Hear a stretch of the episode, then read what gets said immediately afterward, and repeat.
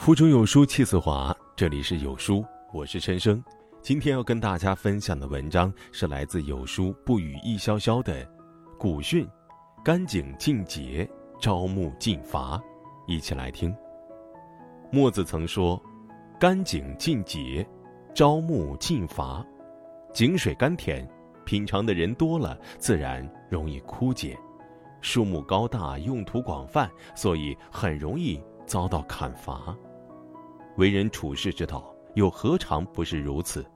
锋芒毕露的人固然耀眼，但在这光鲜亮丽的背后，也存在着不少隐患。苏轼就曾做过一首名为《喜儿戏作》的诗：“人皆养子望聪明，我被聪明误一生。唯愿孩儿愚且鲁，无灾无难到公卿。”古往今来，谁不希望自家孩子聪明伶俐？但苏轼却希望自己的孩子愚笨一些。有道是“木秀于林，风必摧之”。一个人若是不懂得隐藏自己的锋芒，那他终将一事无成。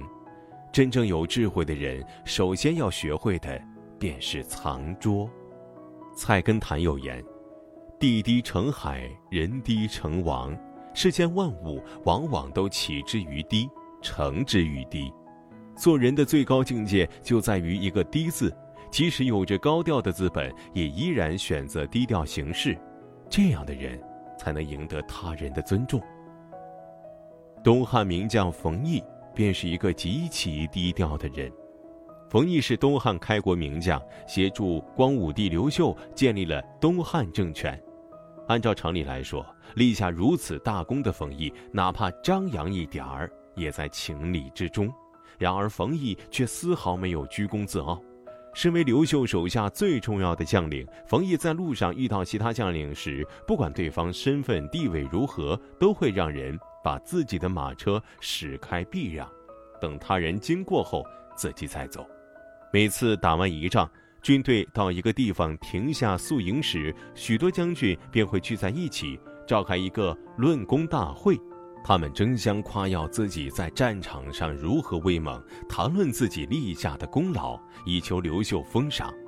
然而，当别人聚在一起争功论绩时，冯异时常独自退避到大树下去，从不与他们一同谈论。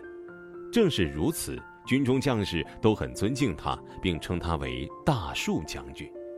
冯骥才说：“把自己放在低调里，是为了让思想真正成为一种时代的高调。”低调的人，外表柔顺温和，不显山不露水，内心却洞察事理，坚不可摧。杨绛曾在散文《隐身衣》中说：“他和钱钟书最想要的仙家法宝便是隐身衣，可以隐于喧嚣繁华之外，不受任何人关注。”生活中的他低调至极，几乎婉拒了一切媒体的采访。如此看来，确实近乎隐身。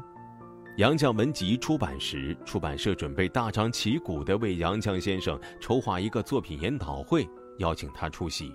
然而，杨绛先生却回绝了这一邀请。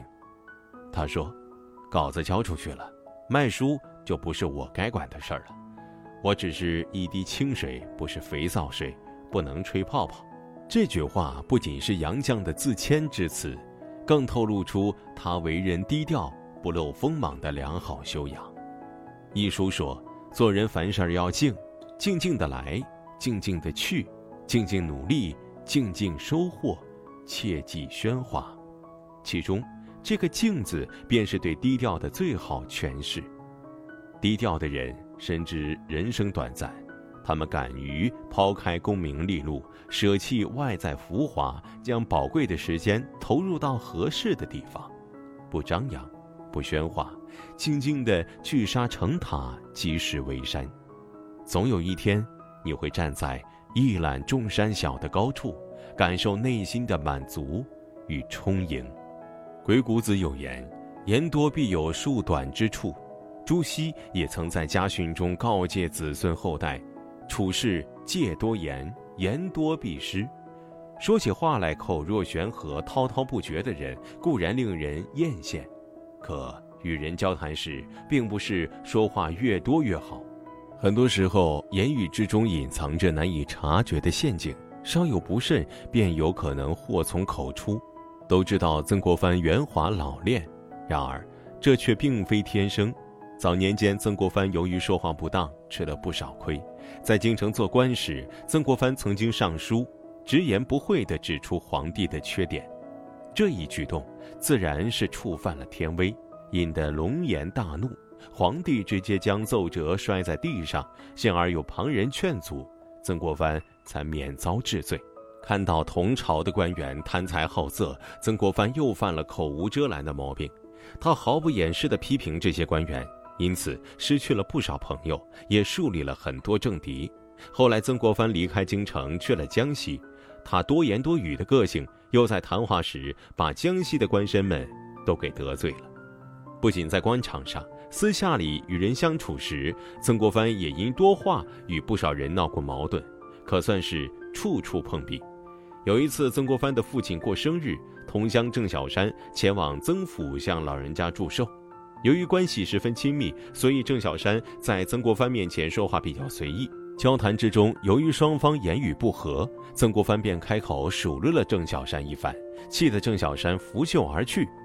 经历过诸多磨难的曾国藩开始反思自己，原来自己屡屡吃亏都是由于多嘴惹的祸。悟出这番道理之后，曾国藩后悔万分，主动到郑小山家里道歉。从那之后，与人谈话时，他总是处处留心，时时谨慎；和同僚议事时，曾国藩也总是最后一个发言，并且在发言之前一句话也不讲，而是认真倾听，做笔记，记录同僚们的发言。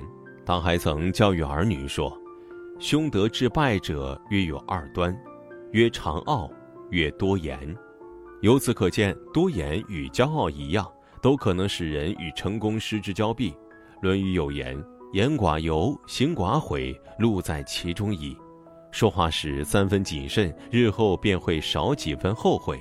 恰到好处的言语，如同人与人之间的纽带，可以拉近谈话双方的距离。可若是说话说的太多了，纽带便成为了捆绑太紧的麻绳，伤人又害己。少一些言语，把时间留给思考，路才能越走越宽。邵雍说：“人之精神，贵藏而用之，苟炫于外，鲜有不败者。”在与人竞争时，若是不懂得收敛，反而向他人高调炫耀，那必然会将软肋暴露给对手。东汉末年，曹操挟天子以令诸侯，权势极大；而刘备虽贵为皇叔，却势单力薄。为防止遭遇曹操谋害，刘备在住处后的园子里种菜，以为韬光养晦之计。关羽和张飞不知刘备的打算，抱怨刘备不留心天下大事，反而做些无用之事。某天，刘备正在浇菜时，曹操派人去园中请刘备喝酒。酒过三巡，曹操问刘备：“使君游历四方，想必一定知道当世英雄是谁吧？”刘备装作胸无大志的样子，说了几个人，都被曹操否定。其实，曹操这么问是有自己的小算盘，他想试探刘备，看他是否想称雄于世。刘备问道：“那谁能称得上是英雄呢？”曹操直言不讳地回答：“当今天下的英雄，只有……”你我两人呐！听到这番话后，刘备大吃一惊，手中拿的筷子也被吓得掉到地下。这时正巧天下大雨，雷声大作。刘备灵机一动，从容地低下身子，拾起筷子，说自己是因为害怕打雷，被雷声吓得掉了筷子。曹操说：“大丈夫也怕打雷吗？”刘备回答道：“连圣人对迅雷烈风也会变色，我还能不怕吗？”听完刘备的这番言辞后，曹操认定他是个胸无大志、胆小如鼠的庸人，从此对他放松警惕。刘备也因此得以逃离曹操的掌控，开始了与曹操争雄的人生历程。菜根谭有言：“鹰立于睡，虎行似病”，正是他绝人世人手段之处。在捕食之前，鹰会装睡，虎会装病。这些都是强者掩人耳目的妙计，通过藏锋示弱来麻痹对手，让对方放下警戒之心，最后出其不意，一招制胜，在竞争上占得上风。在对手面前藏拙，犹如披上了坚固的铠甲，不仅可以自己保护自己，还能使人积蓄力量，在无形之中成就一番事业。李嘉诚曾告诫儿子说：“树大招风，低调做人，藏拙。”不仅是普通人收获福源的黄金法则，更是强者取得成功的秘密武器。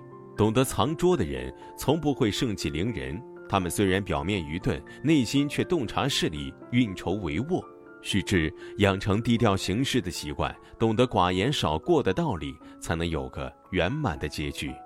收起你身上的锋芒吧，如此你的人生将会更加辉煌。好书伴读，让阅读成为习惯。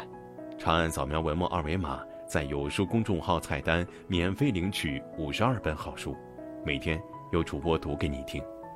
我是主播陈生，在美丽的金华为你送去问候。如果你喜欢这篇文章，走之前记得在文章末尾给有书君点个再看，或者把喜欢的文章分享到朋友圈。明天同一时间，我们不见不散。